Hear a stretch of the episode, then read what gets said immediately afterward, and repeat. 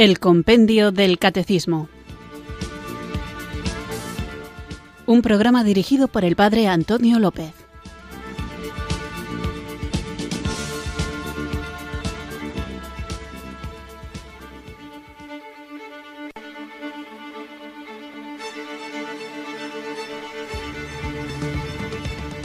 Muy buenas tardes, queridos oyentes de Radio María. Recibido un cariñoso saludo desde Irurzun, en Navarra, quienes acudís a esta cita diaria con la emisora de la Virgen, con Radio María, para escuchar el programa El Compendio del Catecismo, nuestro espacio de formación en el que vamos recorriendo las preguntas y respuestas que nos ofrece el libro de El Compendio del Catecismo y vamos aclarando, conociendo y profundizando las verdades de nuestra fe, verdades que nos salvan.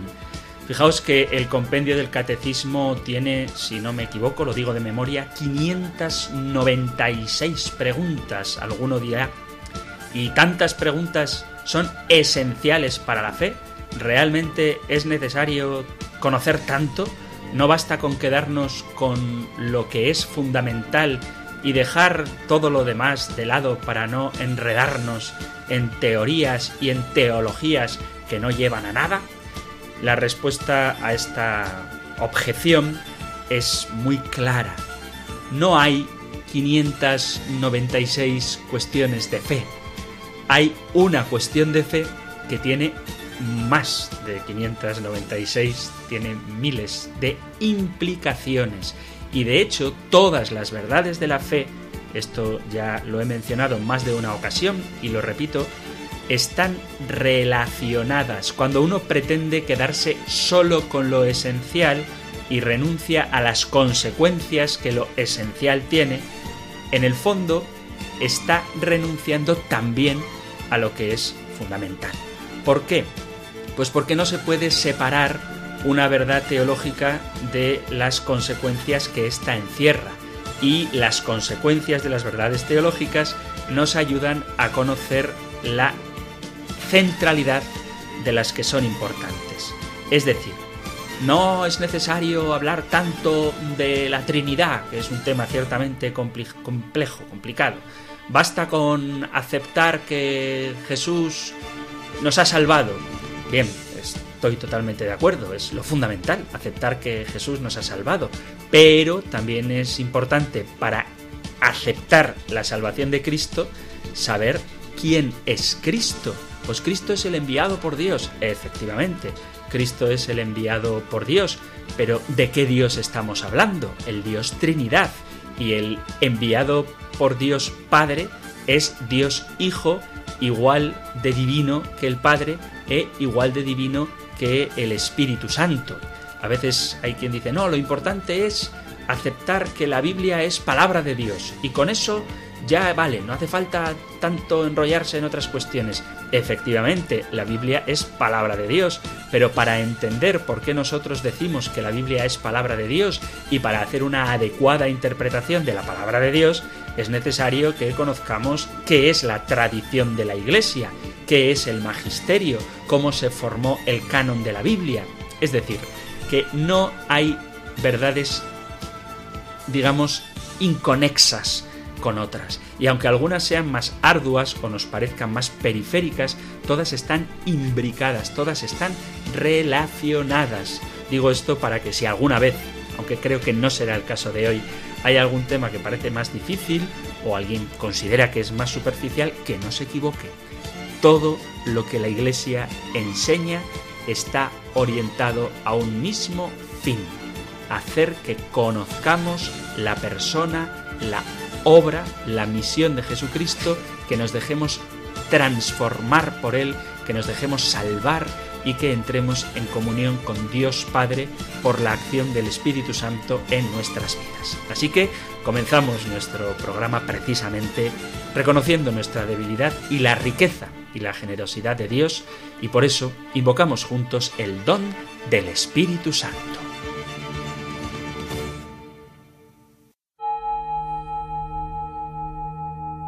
Ven Espíritu, ven Espíritu, Ven, Espíritu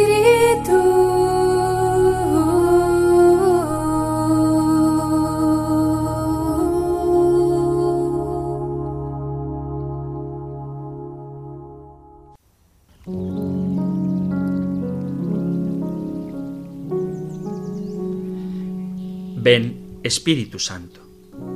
Tu amor me contiene y me eleva, pero muchas veces las preocupaciones de la vida me tiran abajo, como si no tuviera tu amor. Y algunas veces me dejo llevar por la angustia cuando los problemas no son tan grandes. Dame un corazón más agradecido, para que pueda vivir con más optimismo, sin dejar que me amargue el alma por las cosas que me pasan. Porque siempre en medio de los problemas hay muchos regalos de tu amor. Ayúdame a descubrirlos. Espíritu que sostienes mi vida. Ven Espíritu Santo, una vez más quiero dejar ante ti todo lo que me preocupa y confiar en tu ayuda. Te entrego mi salud, mi hogar, mis tareas, mis proyectos. Quiero que te hagas presente en todos los momentos, que me protejas y me lleves todo a buen puerto. Y te agradezco, Espíritu de Amor, todo lo que me has dado, por el aire, las personas que me ayudan y me alientan, el corazón que late, la sangre, la piel, las sensaciones agradables y tantas simples cosas que cada día de mi vida la llenan.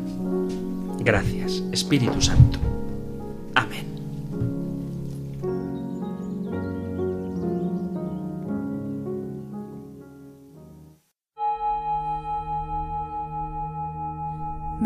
Espíritu,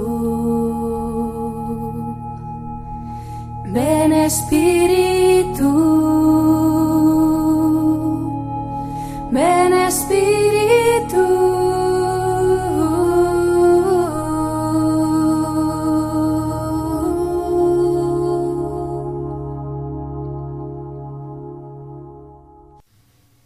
Como recordaba en el programa anterior, acabamos de comenzar otro apartado del segundo capítulo de la primera parte del compendio del Catecismo. El segundo capítulo está dedicado a Creo en Jesucristo, Hijo único de Dios, y tras haber visto todo lo relacionado con su pasión y muerte, por una asociación inseparable, tenemos que comenzar ya con gozo y con alegría a tratar los misterios de la resurrección. El apartado se titula Jesucristo descendió a los infiernos, al tercer día resucitó de entre los muertos. Y precisamente a esta frase tan enigmática para muchos de que Jesús descendió a los infiernos, dedicábamos el programa anterior, que plantea qué eran los infiernos a los que Jesús descendió. Y veíamos cómo el infierno al que Jesús desciende no es el lugar de los condenados, puesto que la palabra infierno traduce las regiones inferiores que en la Sagrada Escritura pueden ser llamadas el Sheol, el Hades, que es el lugar donde habitan los muertos, en una especie de limbo, en una vida gris, que no es propiamente lo que nosotros entendemos como lugar de condenación, ni tampoco lo que entendemos como lugar de presencia de Dios, puesto que esto, el poder entrar en la presencia de Dios, sólo es posible después de la victoria de Jesucristo sobre el pecado y sobre la muerte, es decir, después de su resurrección, donde Él abre las puertas del cielo y las deja abiertas para que todo aquel que esté unido a Jesucristo pueda acceder al paraíso. Entonces, que quede claro que el infierno al que Jesús desciende es el lugar donde moran los muertos, a quienes Cristo va a rescatar también para que aquellos justos que murieron antes de la redención de Cristo puedan gozar de los méritos precisamente de su redención, de su salvación. Esto es lo que veíamos en el programa anterior, así que vamos ahora con un nuevo programa, con una nueva pregunta fundamental. La podéis encontrar en los puntos 631 y 638 del Catecismo Mayor. Nosotros escuchamos ahora la pregunta número 126 del compendio del Catecismo.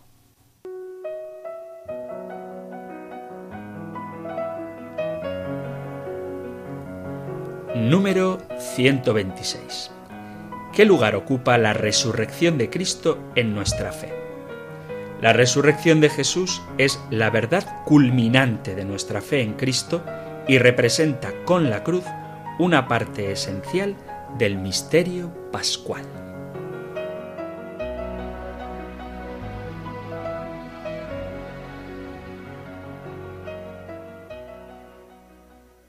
Para comprender bien la respuesta que el compendio del catecismo da a esta pregunta, os remito, queridos oyentes, a que escuchéis, si podéis, en el podcast de este programa que encontráis en la página web o en la aplicación móvil de Radio María España, la pregunta 112 del compendio del Catecismo.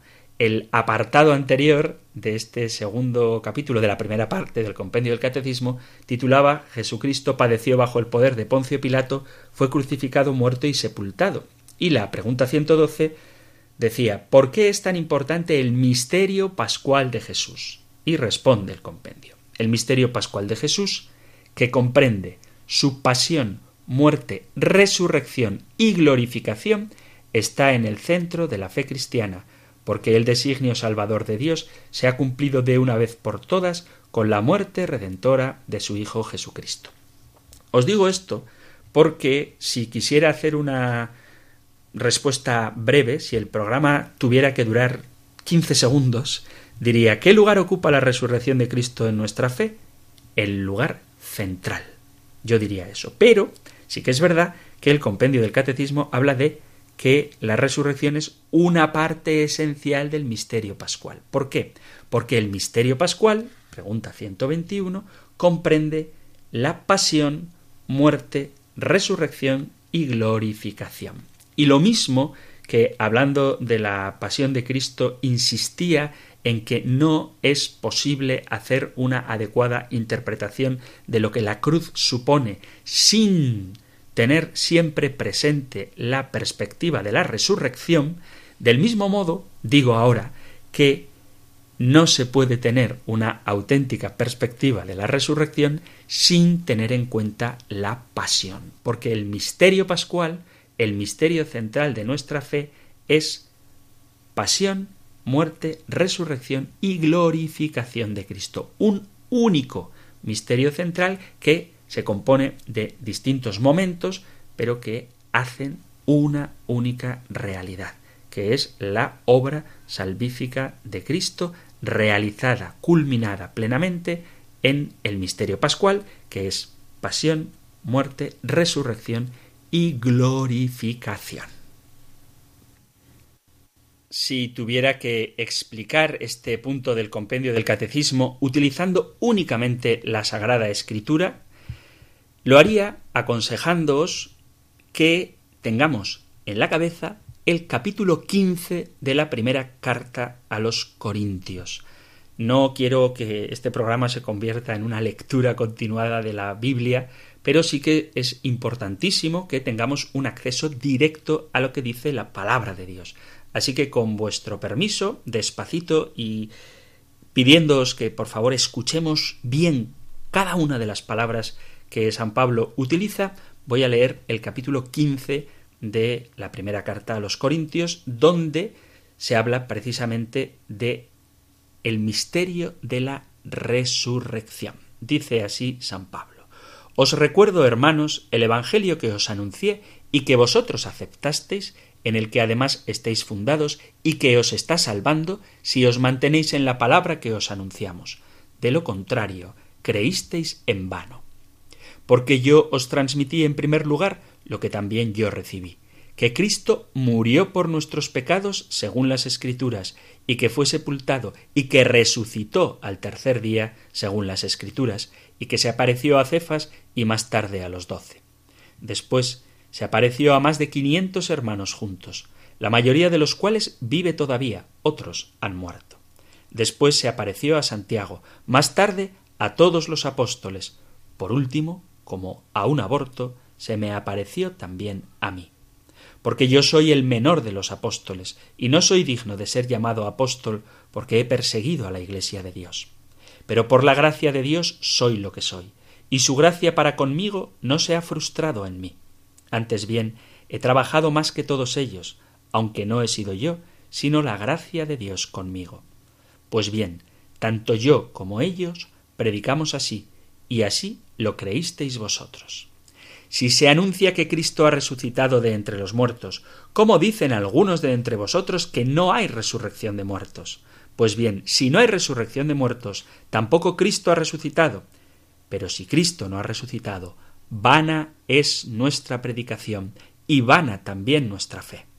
Más todavía, resultamos unos falsos testigos de Dios, porque hemos dado testimonio contra Él diciendo que ha resucitado a Cristo a quien no ha resucitado, si es que los muertos no resucitan. Pues si los muertos no resucitan, tampoco Cristo ha resucitado. Y si Cristo no ha resucitado, vuestra fe no tiene sentido, seguís estando en vuestros pecados, de modo que incluso los que murieron en Cristo han perecido. Si hemos puesto nuestra esperanza en Cristo sólo en esta vida, somos los más desgraciados de toda la humanidad. Pero Cristo ha resucitado de entre los muertos y es primicia de los que han muerto. Si por un hombre vino la muerte, por un hombre vino la resurrección. He leído el capítulo 15 desde el versículo 1 hasta el versículo 22.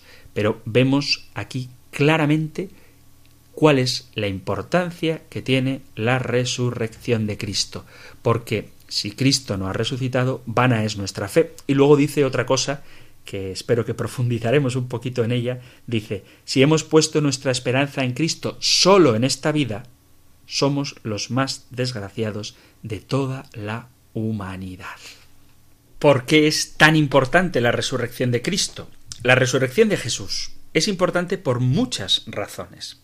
En primer lugar, porque testifica el inmenso poder de Dios mismo. Creer en la resurrección es creer en Dios. Si Dios existe y si Él creó el universo y tiene poder sobre todo cuanto existe, entonces Él tiene poder para levantar a los muertos. Si Dios no tuviera tal poder, pues no sería el Dios merecedor de nuestra fe y digno de adoración. Solo Él, que es el Señor de la vida, puede resucitar después de la muerte. Solo Él puede revertir la atrocidad que supone la muerte misma y sólo Él puede quitar ese aguijón que es la muerte y dar la victoria sobre la tumba. Como dice San Pablo también en la carta a los Corintios en el capítulo 15, un poco más adelante del texto que hemos leído antes. Leo ahora capítulo 15 a partir del versículo 50. Os digo, hermanos, que ni la carne ni la sangre pueden heredar el reino de Dios, tampoco la corrupción heredará la incorrupción. Mirad, os voy a declarar un misterio. No todos moriremos, pero todos seremos transformados. En un instante, en un abrir y cerrar de ojos, cuando suene la trompeta, porque sonará, y los muertos resucitarán incorruptibles, y nosotros seremos transformados porque es preciso que esto que es corruptible se vista de incorrupción y que esto que es mortal se vista de inmortalidad. Y cuando esto corruptible se vista de incorrupción y esto mortal se vista de inmortalidad, entonces se cumplirá la palabra que está escrita. La muerte ha sido absorbida en la victoria. ¿Dónde está muerte tu victoria? ¿Dónde está muerte tu aguijón? El aguijón de la muerte es el pecado, y la fuerza del pecado, la ley. Gracias a Dios que nos da la victoria por medio de nuestro Señor Jesucristo. De modo, hermanos míos queridos, manteneos firmes e inconmovibles, entregaos siempre sin reservas a la obra del Señor, convencidos de que vuestro esfuerzo no será en vano en el Señor. Pero el que quita este aguijón es Dios, el que es capaz el que tiene poder y fuerza para vencer a la muerte. Al resucitar Jesús, Dios nos recuerda su absoluta soberanía sobre la vida y sobre la muerte. Además, la resurrección de Jesús es importantísima porque confirma quién es Jesús y atestigua que lo que él decía de sí mismo es verdad. Él es el Hijo de Dios, él es el Mesías. Según Jesús, su propia resurrección es la señal del cielo que autentifica su ministerio. Leo el capítulo 16 del Evangelio de San Mateo. Mateo 16, del 1 al 4, dice Se le acercaron los fariseos y saduceos y para tentarlo le pidieron que les mostrase un signo del cielo. Les contestó Al atardecer decís va a hacer buen tiempo porque el cielo está rojo, y a la mañana hoy lloverá porque el cielo está rojo oscuro. ¿Sabéis distinguir el aspecto del cielo y no sois capaces de distinguir los signos de los tiempos? Generación malvada y adúltera. Pide un signo, y no se le dará otro signo que el de Jonás. Y dejándolos, se marchó. Y el propio Jesús explica esto un poquito antes en el capítulo 12 de San Mateo, versículo 38. Entonces algunos escribas y fariseos le dijeron Maestro, queremos ver un milagro tuyo. Él les contestó Esta generación perversa y adúltera exige una señal, pues no se le dará más signo que el del profeta Jonás. Tres días y tres noches estuvo Jonás en el vientre del cetáceo, pues tres días y tres noches estará el Hijo del hombre en el seno de la tierra. Así que la prueba que Jesús da cuando se lo piden es la resurrección. Como Jonás estuvo en el vientre del cetáceo tres días y tres noches, así estará el Hijo del Hombre en el seno de la tierra. La resurrección de Jesucristo, que, como hemos leído en el capítulo 15 de la primera carta a los Corintios, fue presenciada por multitud de testigos oculares, es una prueba irrefutable de que Él es el Salvador del mundo. Además de que con la resurrección Jesús manifiesta su divinidad, también valida las profecías del Antiguo Testamento que predecían el sufrimiento y la resurrección de Cristo. Así lo expresa San Pablo cuando predica en Tesalónica.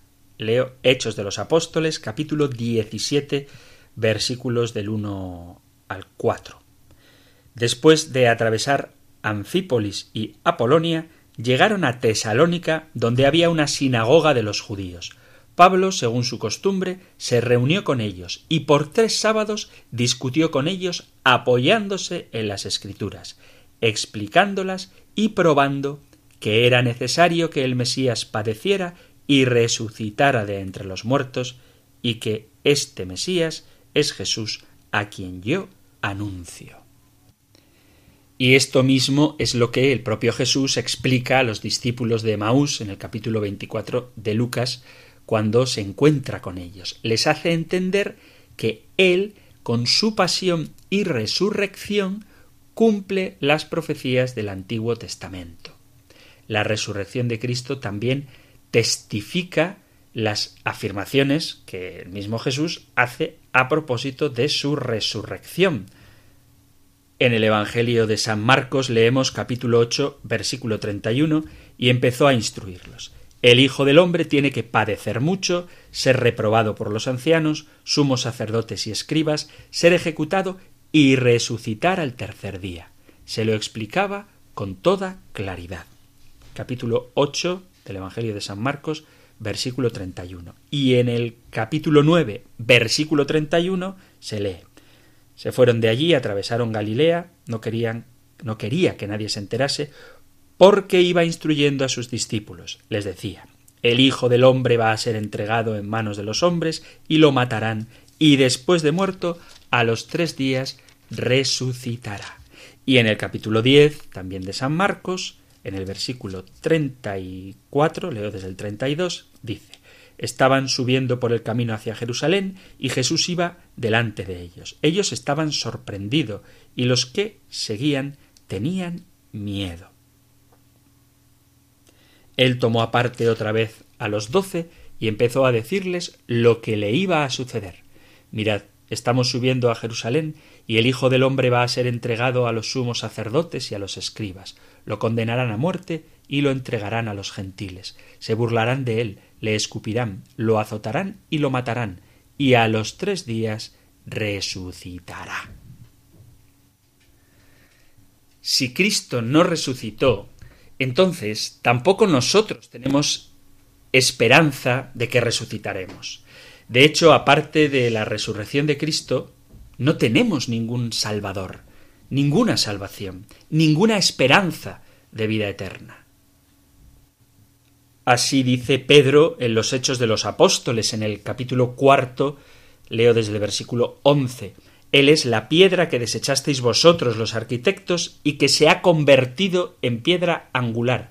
No hay salvación en ningún otro, pues bajo el cielo no se ha dado a los hombres otro nombre por el que debamos salvarnos. Si Cristo no ha resucitado, no hay salvación.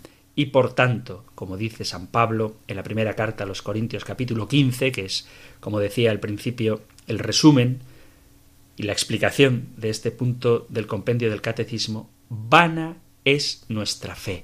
Y el Evangelio sería totalmente impotente si Cristo no ha resucitado para salvarnos y nuestros pecados quedarían sin perdón. Jesús dice en el Evangelio de Juan capítulo 11 versículo 25, Yo soy la resurrección y la vida. De tal manera que en esta afirmación Jesús declara que Él es la fuente de la resurrección y de la vida. No hay resurrección fuera de Cristo, no hay vida eterna. Jesús no simplemente da la vida, como cuando un hombre entrega su vida para salvar a otros, que es un acto heroico y que merece homenaje y bendiciones, y esa persona seguro que se salva. Pero Jesús no simplemente ha dado su vida, sino que Él es la vida, y por eso la muerte no tiene poder sobre Él. Jesús da su vida a los que confían en Él para que podamos compartir con Él su triunfo sobre la muerte. Dice el apóstol Juan en la primera carta, primera carta de Juan capítulo 5 versículo 11, y este es el testimonio. Dios nos ha dado vida eterna y esta vida está en su Hijo. Quien tiene al Hijo tiene la vida, quien no tiene al Hijo de Dios no tiene la vida. Y si el Hijo de Dios está muerto, ¿qué vida vamos a tener? Quienes creemos en Cristo, experimentamos la fuerza de su victoria sobre la muerte, porque teniendo la vida que Él nos da, también nosotros vencemos a la muerte, porque la muerte ha sido derrotada. ¿Dónde está, muerte, tu aguijón? Jesús, y sigo citando la carta a los Corintios en el capítulo 15, es primicia de los que han muerto. En otras palabras, Jesús abre el camino de la vida después de la muerte. La resurrección de Jesucristo es importante como testimonio de la resurrección de los seres humanos, que es el principio fundamental de la vida cristiana.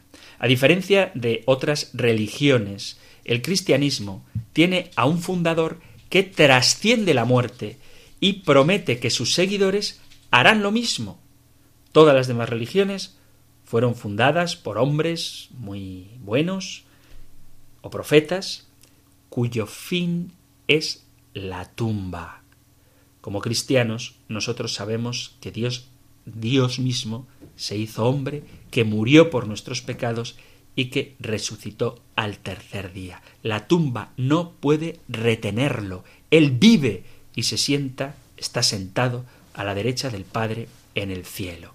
Mirad, a veces escucho expresiones de gente que quiere justificar ciertas conductas o costumbres que son contrarias al Evangelio y el argumento suele ser si Jesucristo viviera hoy diría tal o cual otra cosa. Si Jesucristo viviera hoy seguramente permitiría que las personas del mismo sexo se casen. Esa frase, la segunda parte no la voy a, analizar ahora, ya tendremos tiempo de hablar de ello, pero lo gordo no es la segunda parte, permitiría que las personas del mismo sexo se casaran, sino que lo gordo, lo grave, lo que es, mira, como decía al principio del programa, que todas las verdades están asociadas, lo gordo es decir, si Cristo estuviera vivo. ¿Cómo que si Cristo estuviera vivo? Si Cristo está vivo. Y por eso no podemos vivir como si siguiéramos a un Dios muerto o a un líder religioso que ya no está entre nosotros. Por supuesto que está entre nosotros y vive y reina glorioso e inmortal para siempre sentado a la diestra del Padre en el cielo. La palabra de Dios nos asegura que quien cree en Jesucristo resucitará juntamente con Él. La importancia de la resurrección de Cristo es fundamental. Fijaos que cuando San Pablo termina su capítulo 15 de la carta a los Corintios, dice, Así que, hermanos míos, amados, estad firmes y constantes, creciendo en la obra del Señor siempre, sabiendo que vuestro trabajo en el Señor no es en vano.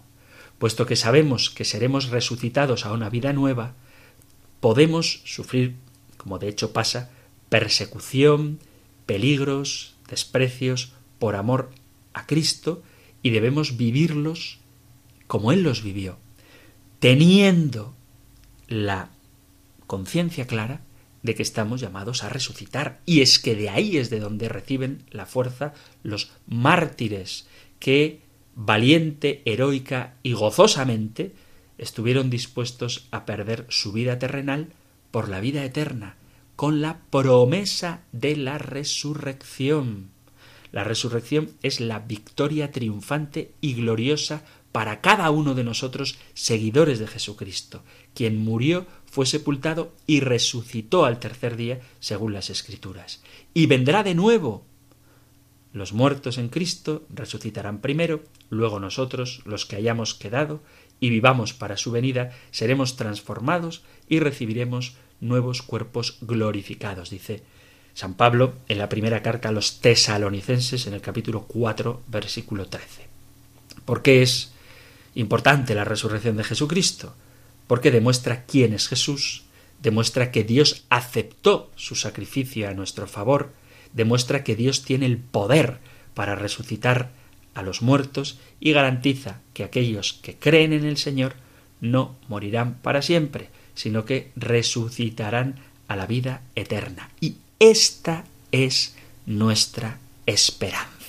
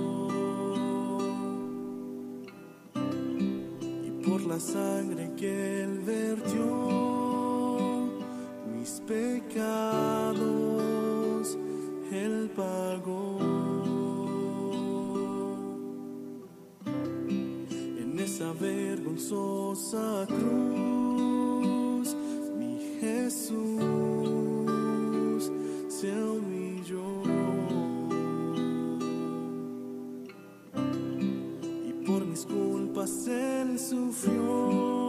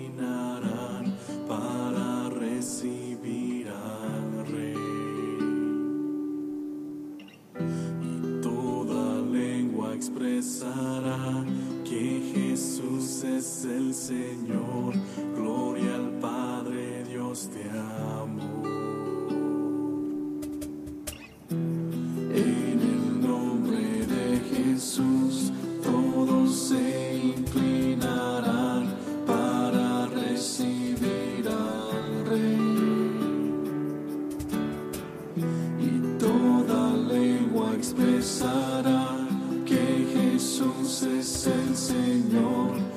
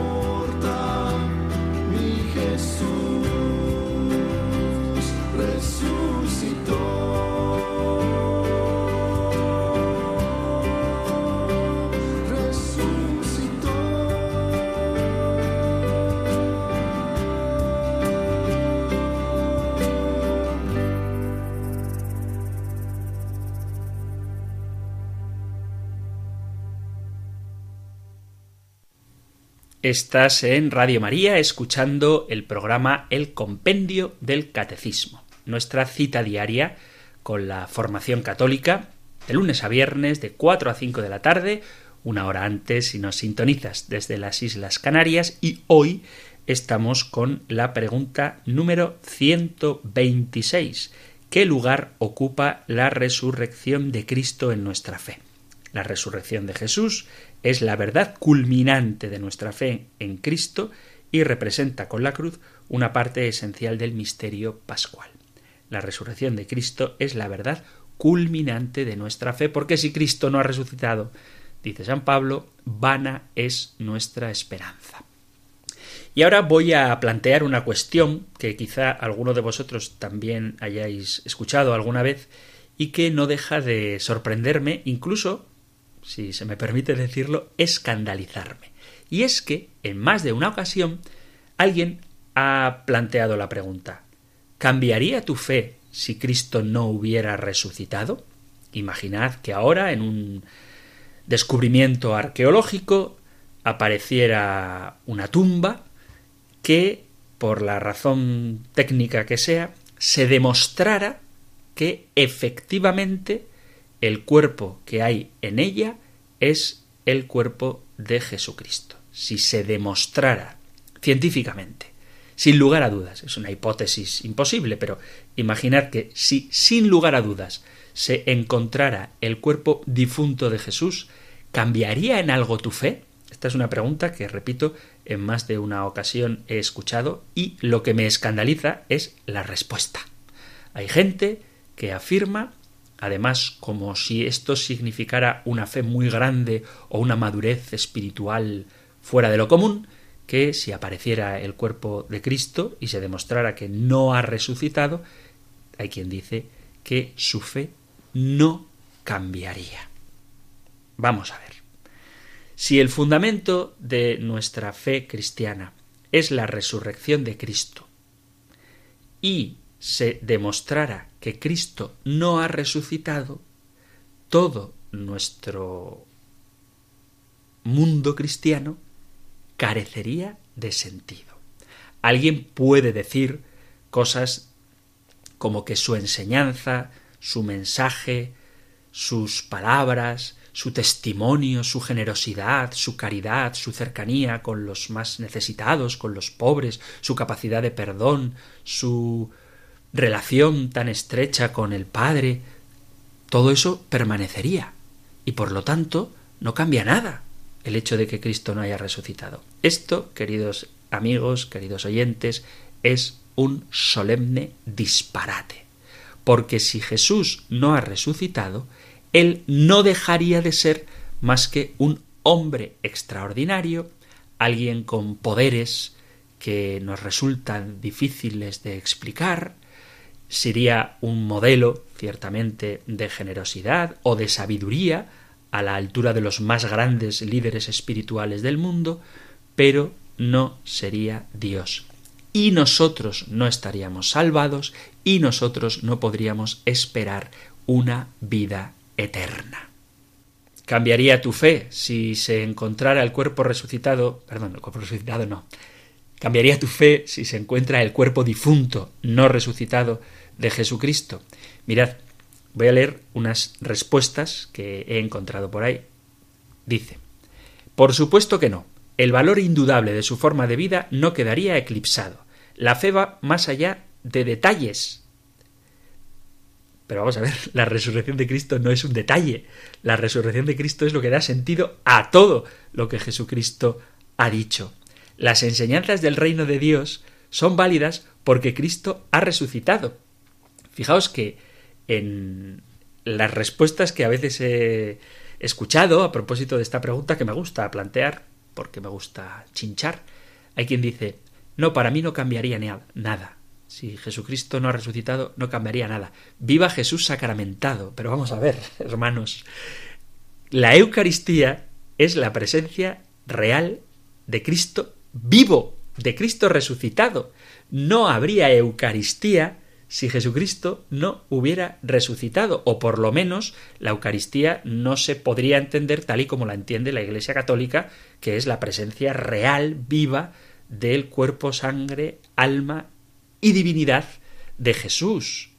Dios murió por nosotros, pero murió y resucitó, porque si Él murió por nosotros y se quedó muerto, Él está muerto y nosotros también estaríamos muertos.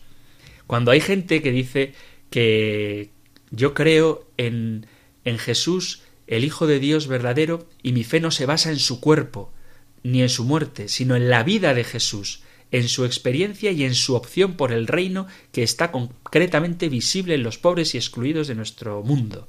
Pero vamos a ver, que lo que Jesús ha venido a traer es una liberación, ciertamente, con implicaciones sociales, pero sobre todo una liberación espiritual. Nos ha liberado del pecado y de la muerte. La consecuencia del pecado es la muerte. Si Jesús hubiera sucumbido definitivamente y hubiera quedado encerrado en el sepulcro muerto para siempre, seguiríamos en nuestros pecados, porque una de las pruebas de que hemos sido liberados de nuestros pecados es que la consecuencia del pecado, que es la muerte, también ha sido derrotada.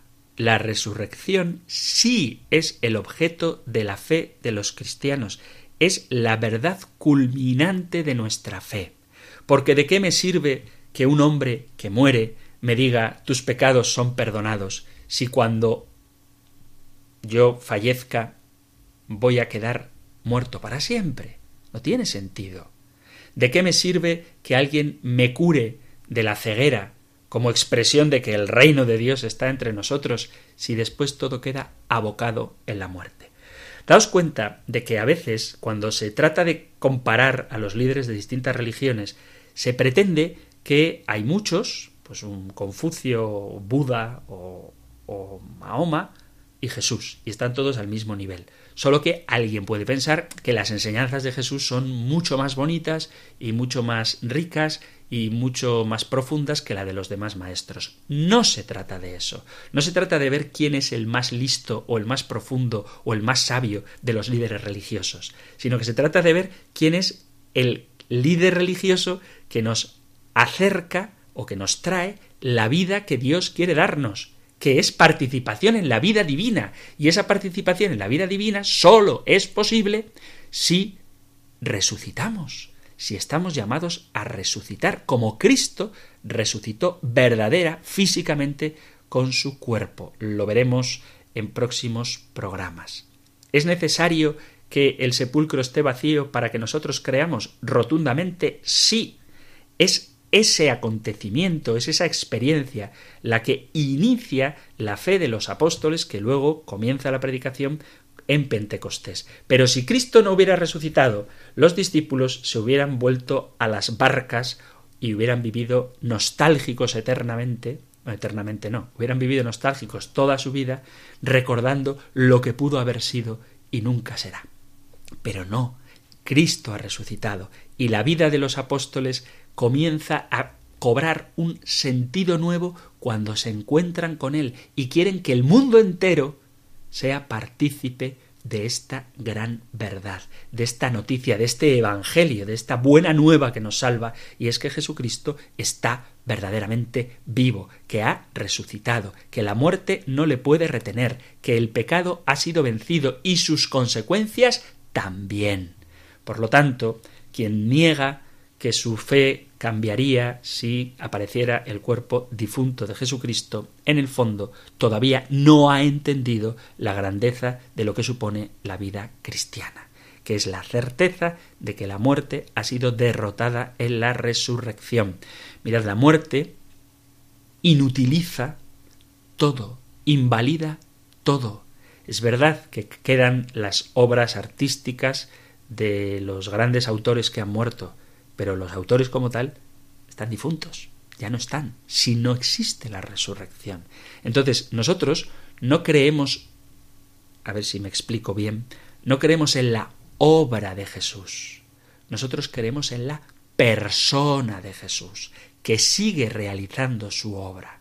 Nosotros no somos nostálgicos de una historia preciosa pero pasada, sino que nosotros somos testigos de una presencia real, activa, eficaz, que sigue transformando los corazones de quienes aceptan a Jesucristo y que sigue transformando el mundo por la predicación de que Jesucristo vive. Ese es el querigma. Jesucristo murió y resucitó. Y ambas realidades están siempre unidas, porque si se predica la resurrección sin la muerte no tiene sentido, puesto que no vas a resucitar si no has muerto, y tampoco tiene sentido predicar una muerte sin resurrección porque significaría un fracaso. Y lo propio del cristianismo es el triunfo, el éxito del amor de Dios hacia el hombre que ha derrotado al pecado, a la muerte, por la muerte de Cristo y por su resurrección como rúbrica perfecta de que definitivamente Jesucristo es el vencedor y que quienes estamos unidos a Él venceremos juntamente con Él. Entonces, ¿cambiaría mi fe si Cristo no hubiera resucitado, si apareciera el cuerpo muerto de Jesús? Por supuesto que sí. No solamente cambiaría mi fe, sino que cambiaría toda mi vida. Tendría que dejar el sacerdocio porque no tiene sentido celebrar unos sacramentos, en particular el de la Eucaristía, si Jesús no está vivo en este magnífico sacramento, ni desde luego la penitencia, la confesión tendría sentido, puesto que los pecados son perdonados con qué fin, si no vamos a resucitar, y con qué poder, si Cristo ha sido derrotado por la consecuencia del pecado que es la muerte.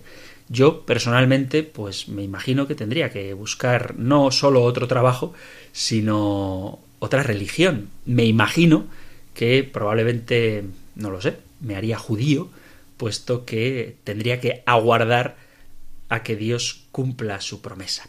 Pero como ya la ha cumplido en Cristo y una de las pruebas de que la ha cumplido en Cristo es que Cristo ha resucitado, me quedo como cristiano, me quedo con el favor de Dios como sacerdote y mi tarea, mi misión fundamental es la de hacer presente a Jesucristo que vive y reina inmortal y glorioso por los siglos de los siglos. Amén.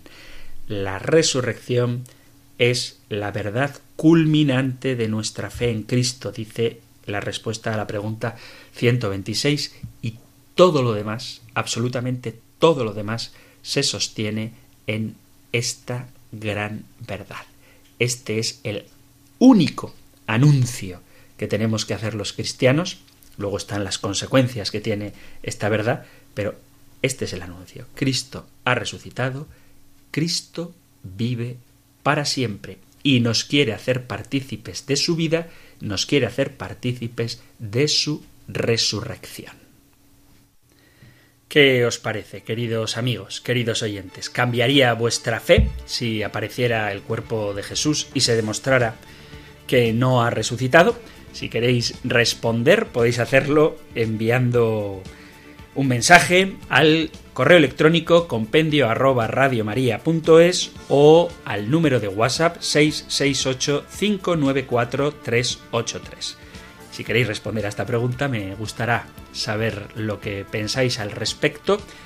668-594-383, WhatsApp, sabéis que podéis hacerlo por escrito o en un mensaje de texto, perdón, escrito, mensaje de texto, es lo mismo, escrito o un audio, o también escrito a compendio arroba radiomaria.es. Si además de compartir la respuesta a esta pregunta queréis compartir cualquier otra cosa, cualquier otra pregunta, inquietud, discrepancia, que también se aceptan, un testimonio, todo lo que queráis. Sabéis que aquí en Radio María estamos encantados de sentir cerca a nuestros oyentes y por eso se dispone de estos dos medios, 668-594-383, WhatsApp o correo compendio arroba radiomaria.es. Vamos a terminar nuestro programa de hoy recibiendo la bendición del Señor que con muchísimo gusto os imparto.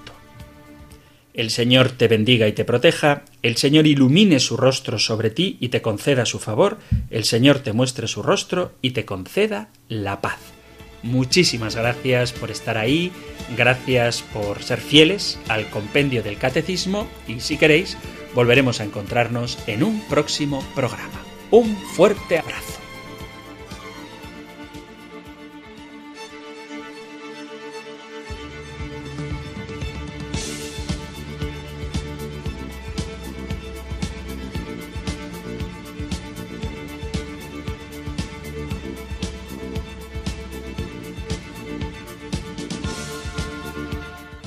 El Compendio del Catecismo. Un programa dirigido por el Padre Antonio López.